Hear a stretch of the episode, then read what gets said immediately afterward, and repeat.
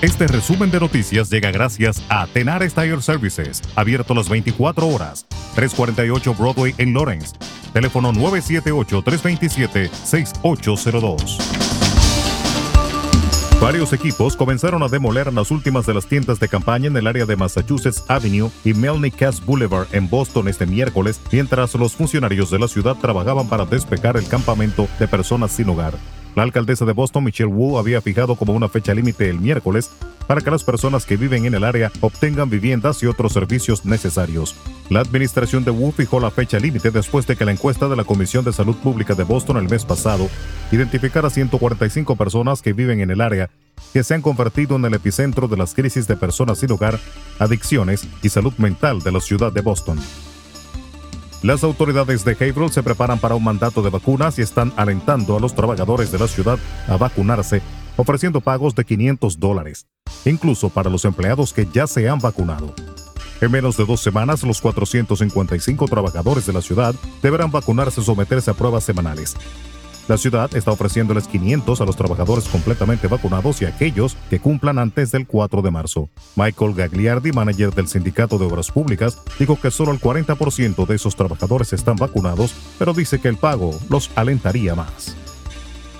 El principal epidemiólogo del gobierno de Estados Unidos, Anthony Fauci, dijo este miércoles que casi todo el mundo contraerá el coronavirus tarde o temprano, pero predijo que la enfermedad será menos grave gracias a las vacunas y las dosis de refuerzo. Asimismo, la Organización Panamericana de la Salud informó este miércoles que las infecciones de COVID-19 en América casi se duplicaron en la última semana debido a la variante Omicron, aunque con baja letalidad, debido a que algunos países de la región están administrando terceras y hasta cuartas dosis a la población. La producción de café de Colombia en 2021 fue de 12,6 millones de sacos de 60 kilos, un 9% menos que los 13,9 millones de sacos de 2020, lo que supone un segundo año de reducción de la cosecha, informó este miércoles la Federación Nacional de Cafeteros. La Federación de Cafeteros achacó este resultado al impacto negativo que tuvieron los bloqueos por las protestas sociales en el segundo trimestre del año y por el efecto del clima en algunas regiones cafeteras que pudo mermar la producción.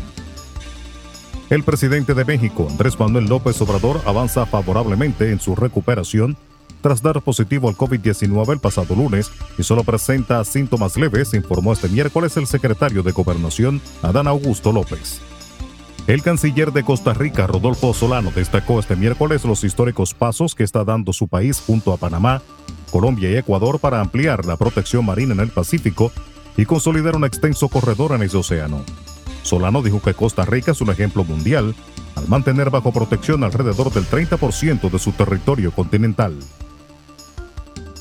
El director del Departamento de Epidemiología del Ministerio de Salud Pública de la República Dominicana reveló este miércoles que el país detectó en noviembre pasado un caso de flurona, pero que no fue de gravedad. Ronald Skews considera que es un caso normal y que no es nada nuevo, puesto a que en el país se han visto casos de dos y tres virus en una misma persona, como lo es el dengue e influenza al mismo tiempo. Califica el contagio detectado como algo banal. Mientras, el ministro de Salud Pública reiteró que se mantiene vigente la resolución que autoriza una licencia médica de siete días para los pacientes con COVID asintomáticos o con afecciones leves y que los casos de internamientos lo determinan los médicos. Y el presidente dominicano Luis Abinader afirmó este miércoles que si el precio del petróleo continúa subiendo, será imposible mantener el subsidio a los combustibles en el país. Es imposible continuar. Nosotros subsidiamos el precio del petróleo, de todos los hidrocarburos, el año pasado por unos 13 mil millones de pesos. Es imposible continuar con eso, afirmó el mandatario durante una entrevista en el programa Hoy mismo que se transmite por el canal 9 Color Visión. Dijo que si el petróleo sigue en aumento, llegará un momento en que tendrá que hablar con el país para ver qué se puede hacer, sobre todo para evitar que se produzca mayor inflación porque el efecto inflacionario del petróleo es transversal en toda la economía. Manifestó que por esto los precios de los combustibles son su mayor preocupación. Resumen de noticias. La verdad en acción. Jorge Auden. Conduzca seguro confiando el cuidado de sus ruedas a Tenares Tire Services, abierto las 24 horas, los 7 días de la semana.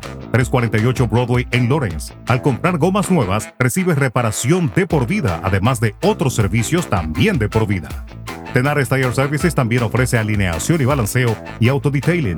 Las mejores gomas nuevas y usadas en Tenares Tire Services, con el trato afable de Brian de Peña y su equipo.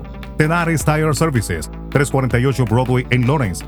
Teléfono 978-327-6802.